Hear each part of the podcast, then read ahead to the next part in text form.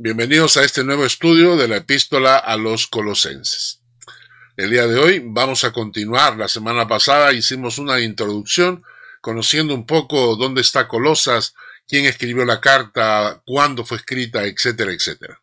El día de hoy vamos a avanzar ya entrando directamente al texto, así que les invito a ir al texto bíblico, a Colosenses, al capítulo 1.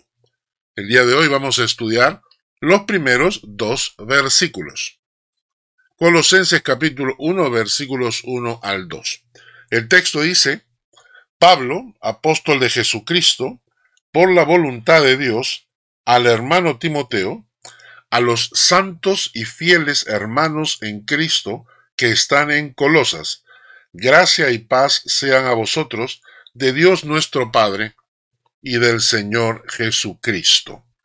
Según estos versículos, el día de hoy vamos a estudiar primero cuál fue el ministerio de Pablo que Dios le entregó, apóstol, quién le entregó ese ministerio, fue el Señor mismo, y luego vamos a analizar cómo describe él a los hermanos en Colosas, santos, fieles, hermanos en Cristo.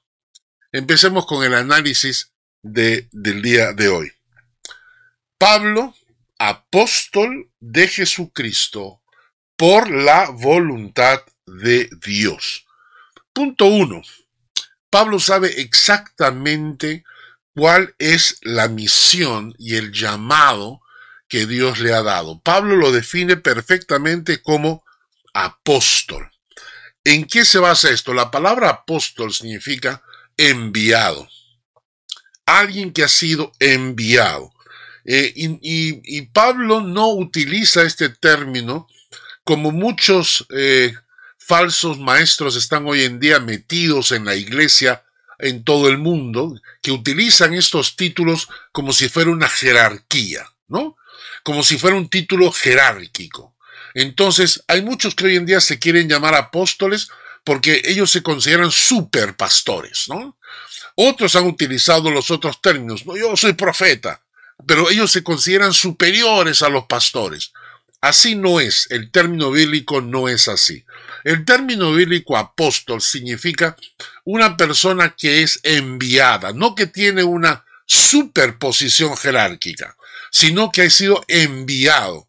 Cuando Pablo tuvo su encuentro con el Señor Jesucristo, Dios lo manda a Damasco. En Damasco había un señor, un hermano en la fe, llamado Ananías. Y entonces Dios le habla a Ananías y le dice, hey, sal al encuentro de Pablo. Pero Pablo, en ese tiempo se llamaba Saulo de Tarso, eh, él tenía una reputación de perseguidor de la iglesia.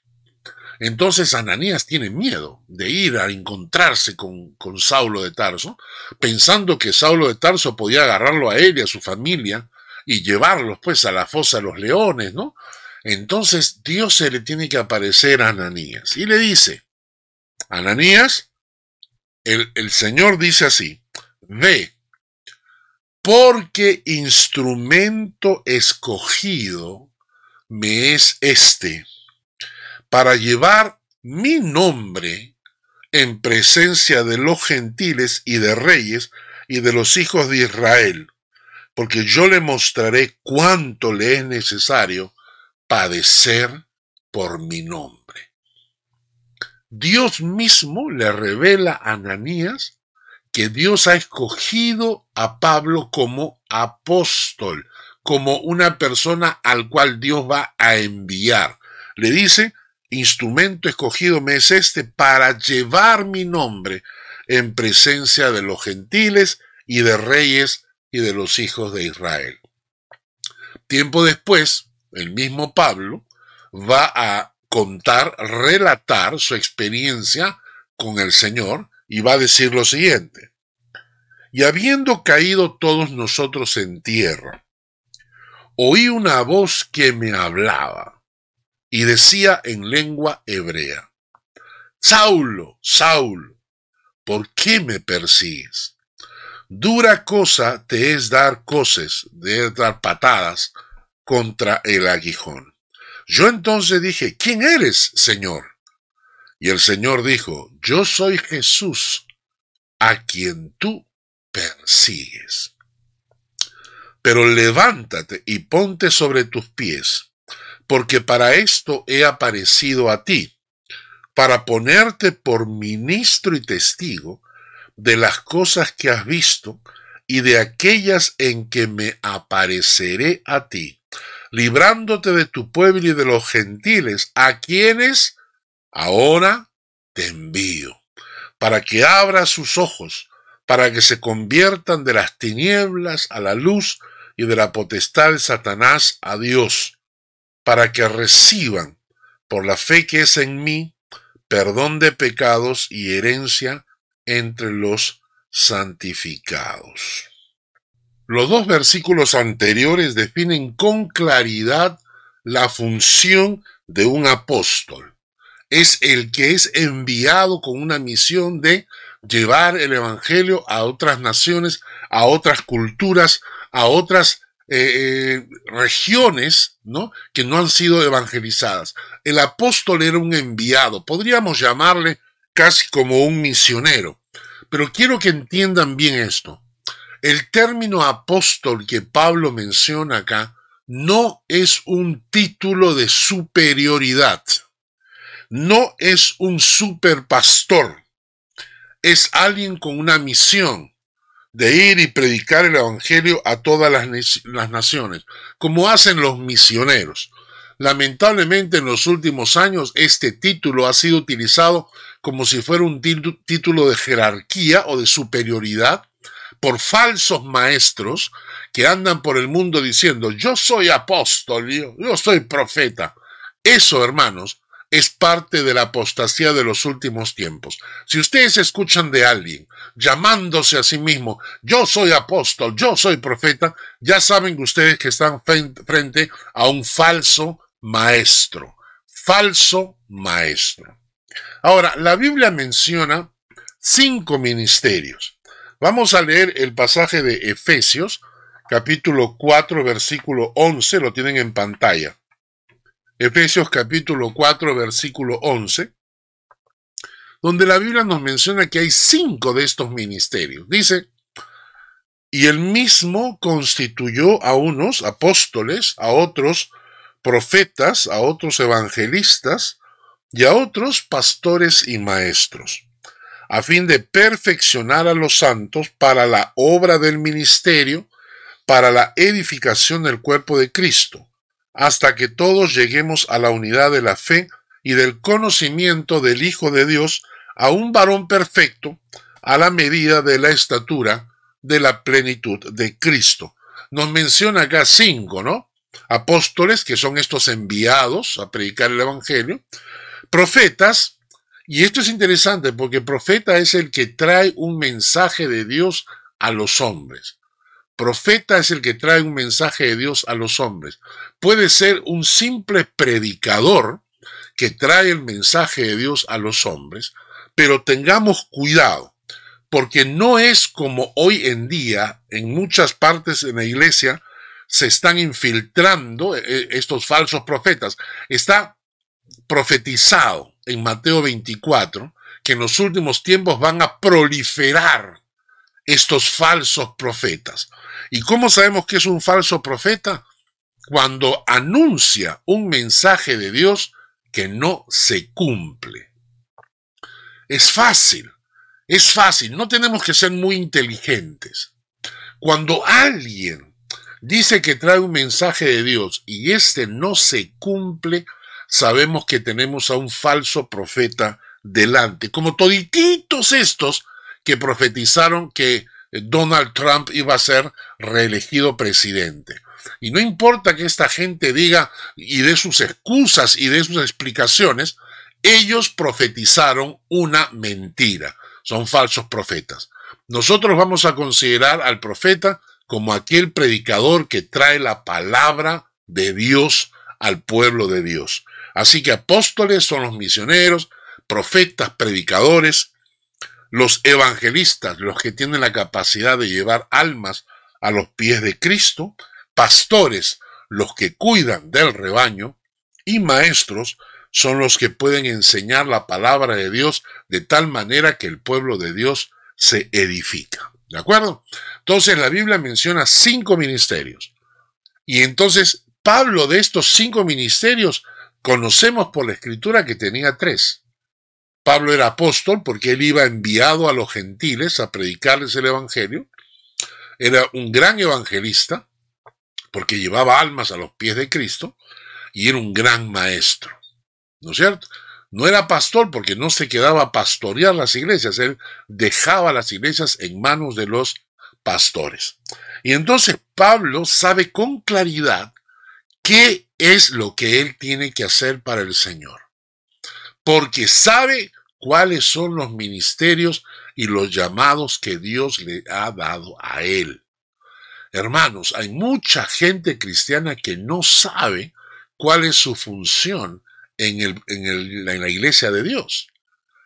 Ahora, si no tengo uno de estos eh, ministerios, si no tengo el don de apóstol o, predicador o evangelista o pastor o maestro, ¿qué hago para servir al Señor? Pues para eso Dios nos dio dones. Los dones espirituales. Cada creyente tiene por lo menos un don. Y ya he dado este estudio antes. Si quieren, búsquenlo en el YouTube. Está bajo Primera de Corintios, capítulo 12. Y ahí menciono que hay dos pasajes que nos hablan acerca de los dones espirituales. Romanos, capítulo 12, versículos 4 al 8, lo tienen en pantalla. Romanos 12, versículo 4 al 8. Ahí se describen los dones que son capacidades espirituales que Dios nos da para poder servirle. No tienes que ser pastor, evangelista o maestro solamente, es decir, pues hay muchos otros dones que Dios da a sus hijos cuando conocen al Señor para que puedan servirle como parte del cuerpo de Cristo. En Romanos capítulo 12 se nos menciona, por ejemplo, eh, hay diferentes dones, el de profecía, el de servicio, el de servir, el que enseña, ok, el que exhorta, el que reparte, el que preside, el que hace misericordia. El otro pasaje está en 1 Corintios 12. Y ahí se menciona, por ejemplo, entre los dones, se menciona la palabra de sabiduría, palabra de ciencia, el fe, dones de sanidades, hacer milagros, discernimiento de espíritus, diversos géneros de lenguas, interpretación de lenguas, etc. Como les digo, no, no voy a dedicarme a explicar cada uno de estos dones, los pueden encontrar en nuestra página del YouTube. En Primera de Corintios capítulo 12 hago un estudio muy muy detallado sobre los dones espirituales.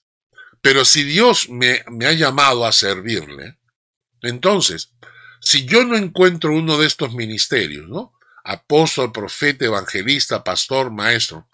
Entonces me, voy a buscar mis dones, a descubrir cuáles son mis dones, cómo puedo yo servir a Dios. ¿no? Hay una tercera cosa, que no solamente podemos usar eh, los, los dones, pero también Dios nos ha dado talentos, talentos. ¿Qué cosa es un talento? Un talento es una habilidad innata, natural. Es una destreza que Dios nos regaló desde antes de nacer. ¿no? Hay un texto en Efesios capítulo 1, versículos 3 y 4, que dice, Bendito sea el Dios y Padre de nuestro Señor Jesucristo, que nos bendijo con toda bendición espiritual en los lugares celestiales en Cristo, según nos escogió en Él antes de la fundación del mundo, para que fuésemos santos y sin mancha delante de Él. Así que Dios nos escogió y nos dio dones y talentos desde antes de nacer. Y estos talentos también podemos usarlos para servirle. O sea, los dones son eh, cualidades, capacidades espirituales que Dios te da. Y los talentos naturales son las capacidades con las que tú naces. Y también con esto podemos estar sirviendo a Dios. Entonces casi todos los seres humanos, incluso los que tienen alguna discapacidad, tienen de alguna u otra forma tienen algún tipo de aptitud talentosa. Esos talentos naturales también los podemos usar para servir al Señor. Por ejemplo, Pablo se acompañaba de Lucas. En el pasaje de eh, Colosenses 4:14 se dice, os saluda Lucas el médico amado. Y, y Lucas acompañaba a Pablo en sus viajes misioneros. Y claro, servía en primer lugar como médico. Luego también Pablo va a mencionar a Lucas como su colaborador. Lucas también va a enseñar, va a predicar, va a evangelizar, sí, pero básicamente Lucas lo acompañaba como doctor para cuidar de la vida de Pablo. Así que yo también puedo servir a Dios usando mis talentos, mis capacidades naturales. De repente puedes cantar, de repente puedes tocar un instrumento, de repente tienes capacidades de arte o traducción, o, tienes una profesión que puede servir a los planes de Dios. Entonces, Pablo reconoce su ministerio, reconoce su ministerio como apóstol. Y nosotros debemos también investigar, descubrir cuál es el ministerio, el don o los talentos que Dios me ha dado para poder servirle. Y la pregunta que les hago en este momento es, ¿qué función cumplen ustedes en el cuerpo de Cristo. Porque la Biblia dice que somos un cuerpo. Y si somos un cuerpo, cada parte de mi cuerpo cumple una función. No hay nada en mi cuerpo que sobre. No hay nada. Y entonces yo me pregunto, ¿qué función cumplo yo en el cuerpo de Cristo? ¿Qué dones tengo? ¿Qué ministerios tengo? ¿Y cómo puedo usar mis talentos para servir a Dios? Porque nadie tiene excusa, nadie. Porque todos, todos tenemos o un ministerio, o dones, o talentos que podemos poner al servicio de nuestro Dios. ¿Ok? Así que Pablo reconoció su ministerio, apóstol. En segundo lugar, Pablo va a decir que ese ministerio que él tiene, lo recibió de Dios, que no se lo dieron los hombres, Pablo va a decir claramente, Pablo, apóstol de Jesucristo, por la voluntad de Dios y no de los hombres. Y esto es importante porque esto hace que reconozcamos la soberanía de Dios. La soberanía de Dios. Que Dios nos escoge con un plan específico y nosotros aceptamos la soberanía de Dios y nos sometemos a la voluntad de Dios. Los hombres queremos tomar el control y hacer nuestra voluntad en nuestras vidas. Pero la palabra de Dios dice que debemos ver cuál es el plan de Dios y sujetarnos al plan de Dios para nuestras vidas. Reconocer que todo lo que nos ocurre es por la voluntad de Dios prepara nuestro corazón para ser agradecidos. Cuando nosotros pensamos el trabajo que tengo, las bendiciones que tengo, las riquezas que tengo, eh, las circunstancias que me tocan vivir, todo eso, cuando yo reconozco que son parte de la voluntad de Dios, eso prepara mi corazón para ser un corazón agradecido. Reconocer la soberanía de Dios implica agachar la cabeza y decirle, Señor, pongo mi vida en tus pies para servirte como tú quieres que te sirva. Por eso Pablo se preocupó de decir que él era apóstol, pero no solamente apóstol, que era apóstol por la voluntad de Dios, no por su propia voluntad, sino por la voluntad de Dios. Y esto, hermanos, es importante.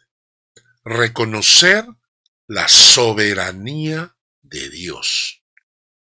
Reconocer la soberanía de Dios. Hay un pasaje en Isaías en el capítulo 45. Isaías capítulo 45, que dice, versículos 5 al 7, Yo soy Jehová y ninguno más hay. No hay Dios fuera de mí. Yo te ceñiré aunque tú no me conociste para que se sepa desde el nacimiento del sol y hasta donde se pone, que no hay más que yo, yo Jehová, y ninguno más que yo, que formó la luz y creó las tinieblas, que hago la paz y creo la adversidad. Yo Jehová soy el que hago todo esto. Ay del que pleitea con su hacedor, el tiesto con los tiestos de la tierra, Dirá el barro al que lo labra, ¿qué haces? ¿O tu obra no tiene manos? Yo hice la tierra y creé sobre ella al hombre. Yo, mis manos extendieron los cielos y todo su ejército mandé. Este es el Dios de la Biblia. Es el Dios soberano. Lo que tenemos que hacer entonces, hermanos, es reconocer que Dios es soberano y preguntarle, Señor, ¿cuál es el plan que tienes para mí? Cuando Pablo eh, cae el camino a Damasco y se encuentra con el Señor, hace la siguiente pregunta. ¿Qué quieres que haga, Señor? Y entonces le pregunta a Dios. Y hermanos, esa es la idea. La idea es que cada persona sea útil en el cuerpo de Cristo y que pueda reconocer cuáles son sus ministerios, cuáles son sus dones, cuáles son sus talentos, cómo puede servir a Dios con esto que Dios le ha dado y aceptar la voluntad de Dios y la soberanía de Dios. Yo no puedo decirle a Dios, yo quiero ser predicador, no, es su soberanía la que manda. Yo no puedo decirle, Señor, quiero ser maestro, me encanta ser maestro. No, es la, voluntad de Dios la que manda. Y cuando descubro, hermanos, cuál es el plan que Dios tiene para mi vida, digo como Pablo en Hechos capítulo 20, versículo 24. Hechos 20, 24 dice, de ninguna cosa hago caso, ni estimo preciosa mi vida para mí mismo, con tal que acabe mi carrera con gozo y el ministerio que recibí del Señor Jesús para dar testimonio del Evangelio de la gracia de Dios. Y Pablo dice, de ninguna cosa hago caso, ni estimo preciosa mi vida para mí mismo, con tal que acabe mi carrera con gozo y el ministerio que recibí del Señor Jesús. Que acabe mi carrera con gozo y que acabe el ministerio que el Señor me dio. Por eso cuando Pablo le escribe a Arquipo, en Colosenses 4:17 le dice, mira que cumplas el ministerio que recibiste del Señor. Y cuando le escribe a Timoteo, en 2 Timoteo capítulo 4, versículo 5, le dice, tú sé sobrio en todo, soporta las aflicciones, haz obra de evangelista, cumple tu ministerio. Y eso es exactamente, estas palabras deben retumbar en nuestra mente y en nuestro corazón. Cumple tu ministerio. Cumple tu ministerio. Pero me vas a decir, ¿Pero qué ministerio tengo? Ah, ah, tenemos que descubrir. Descubre tu ministerio, descubre tus dones, descubre tus talentos y ponlos al servicio del Señor. Y cuando estés sirviendo a Dios en lo que Dios quiere, vas a sentir un gozo especial en el alma, porque te sientes útil. No te sientes una apéndice, te sientes útil.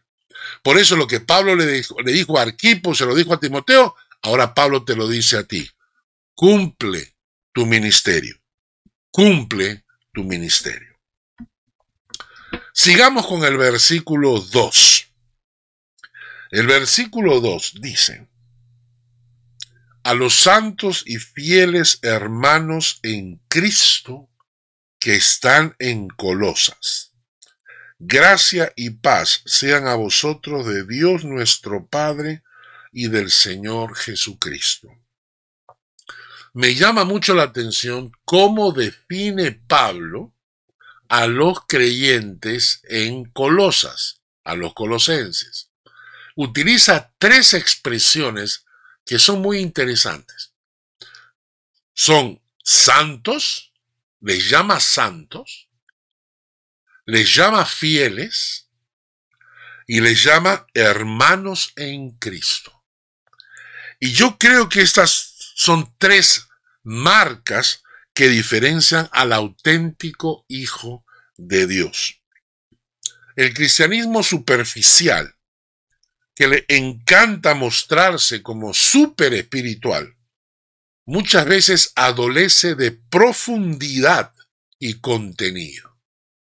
Yo he conocido muchas veces gente que les encanta levantar las manos y gritar aleluya y, no, y, ser, eh, eh, llamar la atención en cuanto a su fe.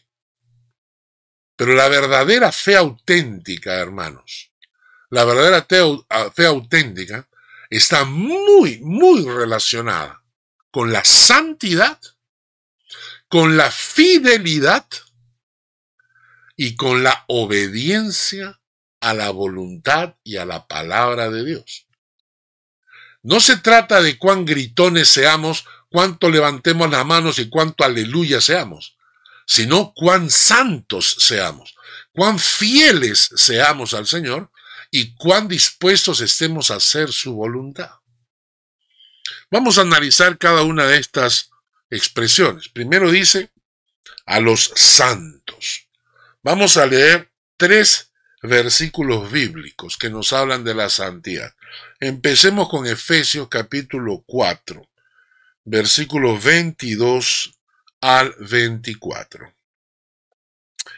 En cuanto a la pasada manera de vivir, despojaos del viejo hombre, que está viciado conforme a los deseos engañosos, y renovaos en el espíritu de vuestra mente, y vestíos del nuevo hombre, creado según Dios, en la justicia y santidad de la verdad. Tres palabras. Justicia, santidad, verdad.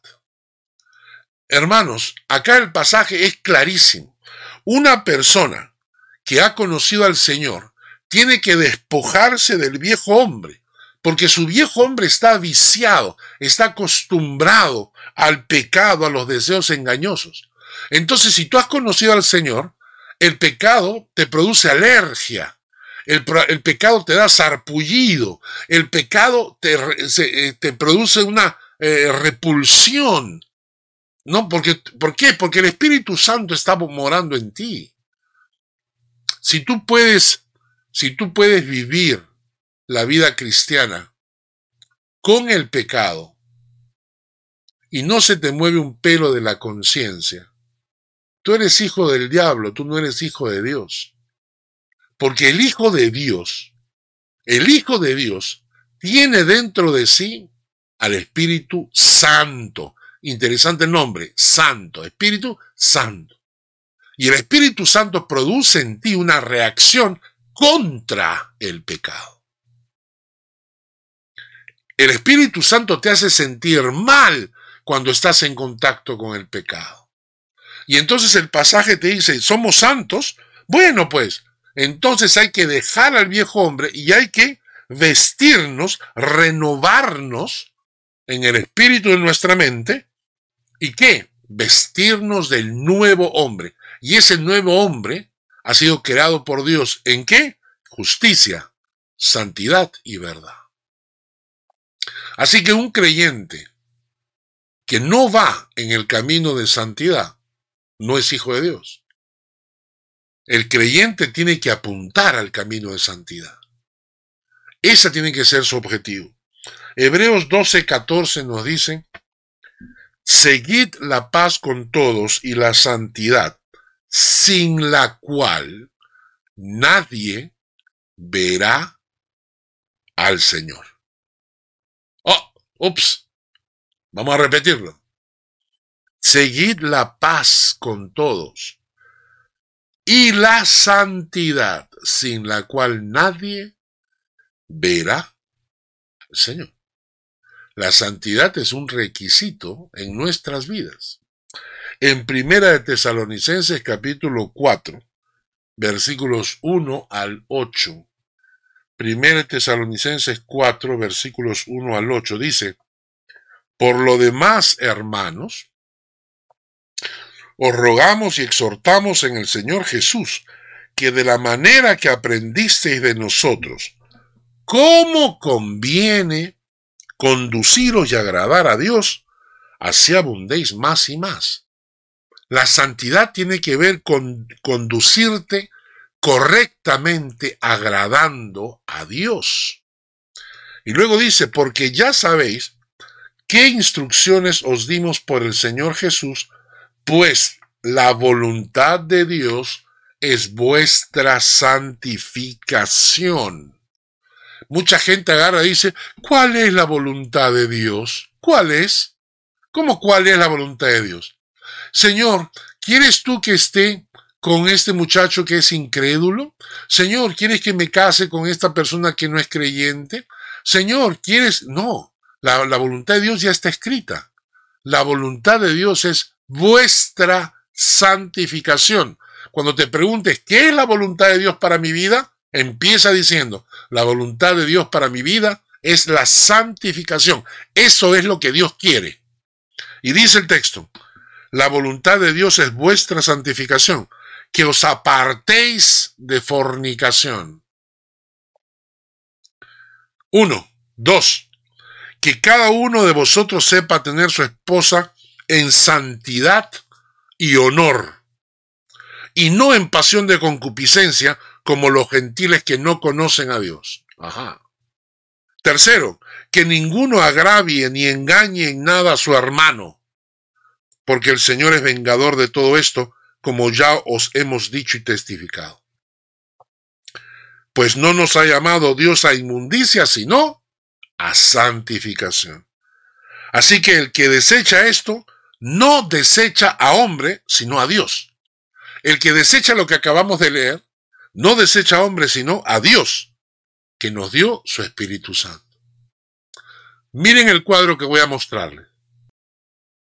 En este cuadro vemos lo que se define como el camino de santidad. Es simple. Honrar a Dios en todos tus actos.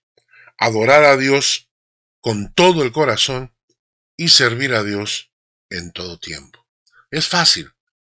Vivir en santidad, buscar el camino de santidad, es buscar honrar a Dios en todos tus actos, adorar a Dios con todo el corazón y servir a Dios en todo tiempo.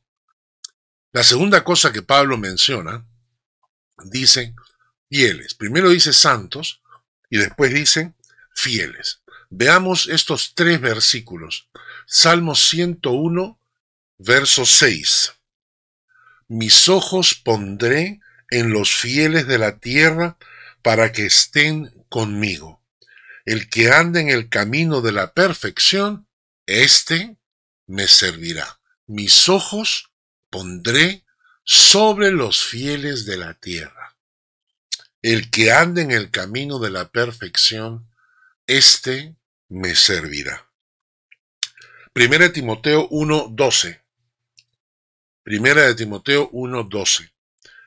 Doy gracias al que me fortaleció, a Cristo Jesús nuestro Señor, porque me tuvo por fiel poniéndome en el ministerio. Qué maravilloso que Dios te considere una persona fiel y por eso te pone en el ministerio. Te da ministerio, te da oportunidad de servirle. Y en 2 de Timoteo 2.2 dice, lo que has oído de mí ante muchos testigos, Esto encarga a hombres fieles que sean idóneos para enseñar también a otros. Tenemos que buscar gente que sea fiel, que pueda seguir el mensaje y repartir el Evangelio entre personas que son fieles.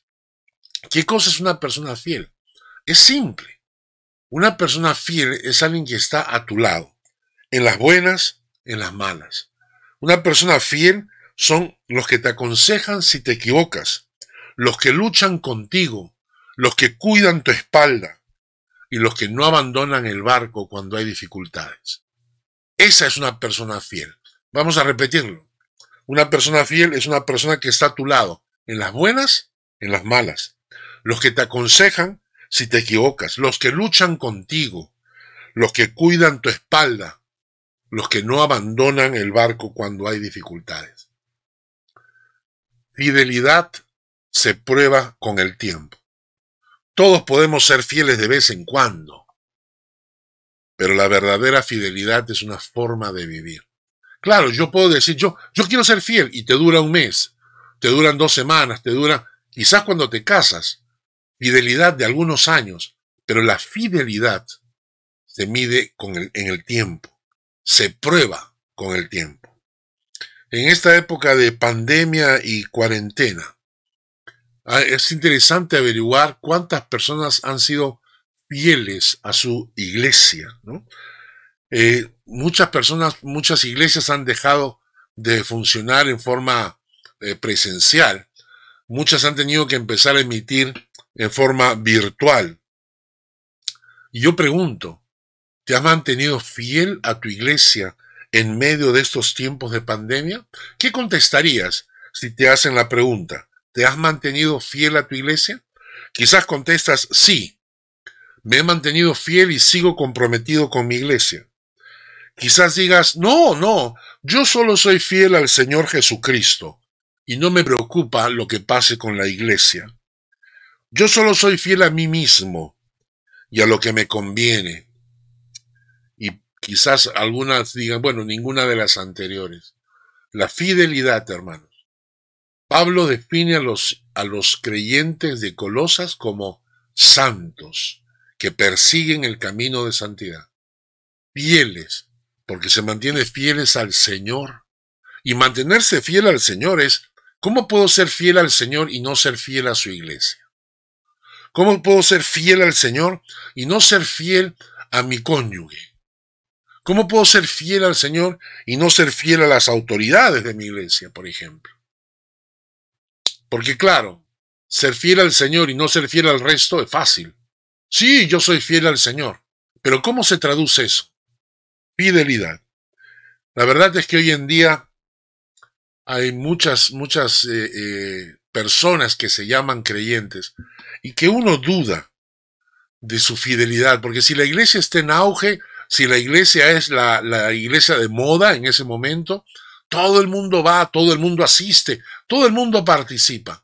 Pero cuando la iglesia tiene una crisis o pasa por momentos difíciles, son los primeros en abandonar y solamente los fieles se quedan.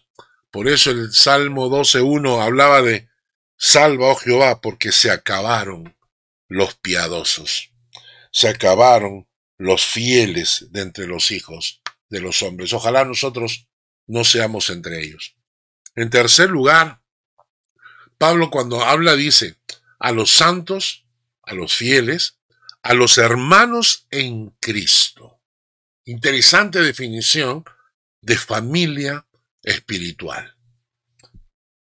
En Efesios 2.19 nos dice, así que ya no sois extranjeros ni advenedizos, sino conciudadanos de los santos y miembros de la familia de Dios. Miembros de la familia de Dios. Y la Biblia cuando habla de los hijos de Dios, de los creyentes, dice que somos parte de una familia. En Gálatas 6:10 dice, así que según tengamos oportunidad, hagamos bien a todos, mayormente a los de la familia de la fe. La, Biblia menciona que los creyentes conformamos una familia espiritual, una familia espiritual, pero hay una situación que me llama la atención. En Mateo capítulo 12, versículo 46 al 50. Mateo 12, 46 al 50 dice, Mientras él aún hablaba, Jesús, he aquí su madre y sus hermanos estaban fuera, y le querían hablar. Y le dijo uno, He aquí tu madre y tus hermanos están afuera y te quieren hablar. Respondiendo Jesús al que le decía esto, dijo, ¿quién es mi madre y quiénes son mis hermanos? Y extendiendo su mano hacia sus discípulos, dijo, He aquí mi madre y mis hermanos, porque todo aquel que hace la voluntad de mi Padre que está en los cielos, ese es mi hermano, mi hermana mi madre. ¿Quiénes son los que conforman la familia de Dios? Aquellos que hacen la voluntad de mi Padre que está en los cielos. Y me encanta esa definición cuando Pablo les estaba llamando a los colosenses hermanos en Cristo, también estaba diciendo que eran hermanos. ¿Por qué? Porque hacen la voluntad de mi Padre que está en los cielos. Una manera interesante de definir a un creyente. El creyente no se define por asistir a la iglesia. El creyente no se define por llevar su Biblia bajo el brazo, alzar sus manos y cantar aleluya. El creyente se define por cosas absolutamente prácticas y concretas. Y Pablo define tres de ellas. Pablo se refiere a los creyentes de, Colosas como gente de santidad, gente fiel y gente a la cual él puede llamar hermanos en Cristo porque son de la familia espiritual y la familia espiritual son los que hacen la voluntad de Dios que está en los cielos. Vamos terminando este estudio del día de hoy porque cuando, cuando Pablo habla de estos, estos fieles creyentes en santidad, santos, hermanos en Cristo, también dice que están en, Colosas, en Colosenses, a los colosenses, ¿no? Y hay que entender algo, que esto es importante. Hay tres tipos de iglesia. Primero, existe la iglesia universal. Y la iglesia universal es todos los creyentes en Cristo de todo tribu, pueblo, lengua y nación que en este momento se encuentran viviendo y que adoran a Dios en alguna iglesia local en alguna parte del mundo. Somos eh, cuando uno viaja, te encuentras con hermanos creyentes en todas partes en el mundo. Eso se conforma la iglesia universal. En segundo lugar está la iglesia histórica. La iglesia histórica son los hermanos creyentes que han muerto en Cristo. Todos los que han pasado al, otro lado y que esperan su momento de resurrección. Iglesia histórica, iglesia eh, universal, iglesia histórica. Pero la tercera es la iglesia local.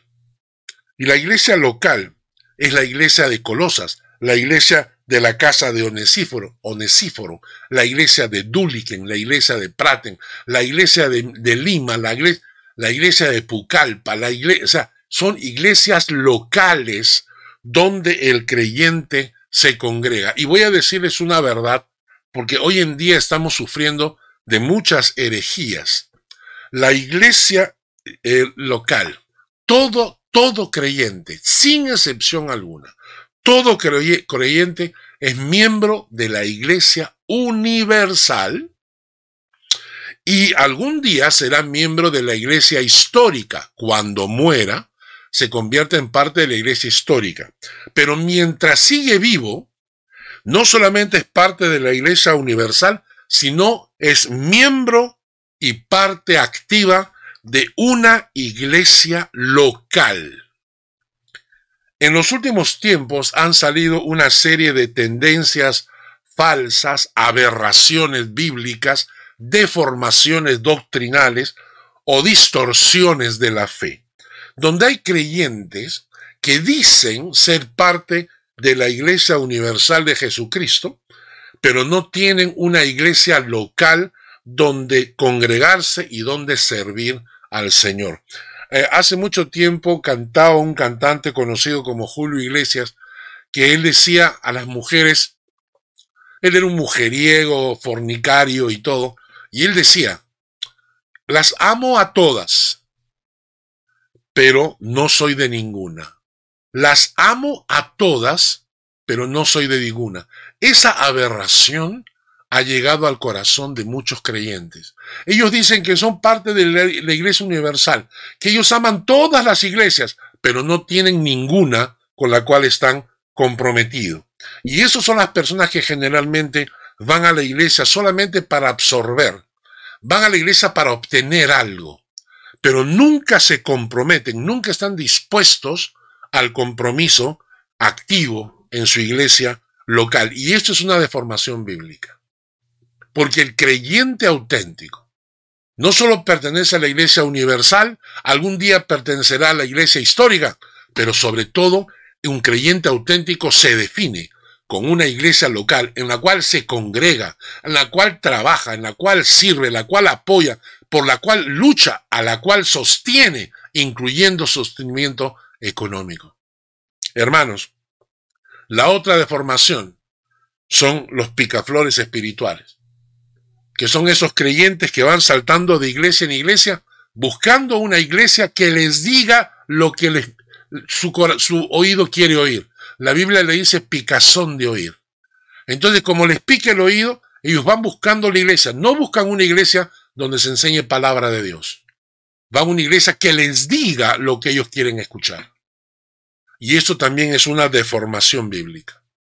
Y por eso cuando Pablo le escribe a la, la carta a los colosenses, es muy claro. A los santos, a los fieles, a los hermanos en Cristo. ¿Pero dónde? que están en la iglesia de Colosas, los que se congregan en la iglesia de Colosas. Y yo te pregunto, ¿cuál es tu iglesia? ¿Sirves al Señor en tu iglesia? ¿Puede la iglesia tuya considerarte a ti una persona camino de santidad? ¿Puede la iglesia tuya decir, eh, sí, este es un hermano fiel? ¿Puede decir la iglesia que tú te comportas como un hermano en la fe porque haces la voluntad de Dios que está en el cielo? ¿Estás comprometido con tu iglesia local? ¿Luchas por tu iglesia local? Porque esa es la definición bíblica de un creyente.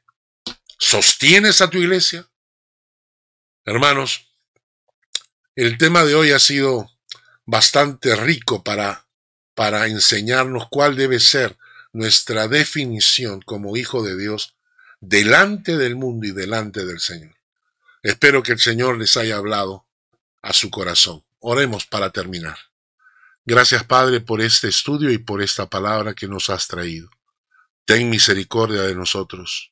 Ayúdanos, oh Dios, a entender el camino de santidad y fidelidad y ser hermanos en la fe mientras hacemos la voluntad del Padre que está en los cielos. Gracias, oh Dios, en el nombre de Jesús. Amén y amén. Que Dios les guarde y les bendiga.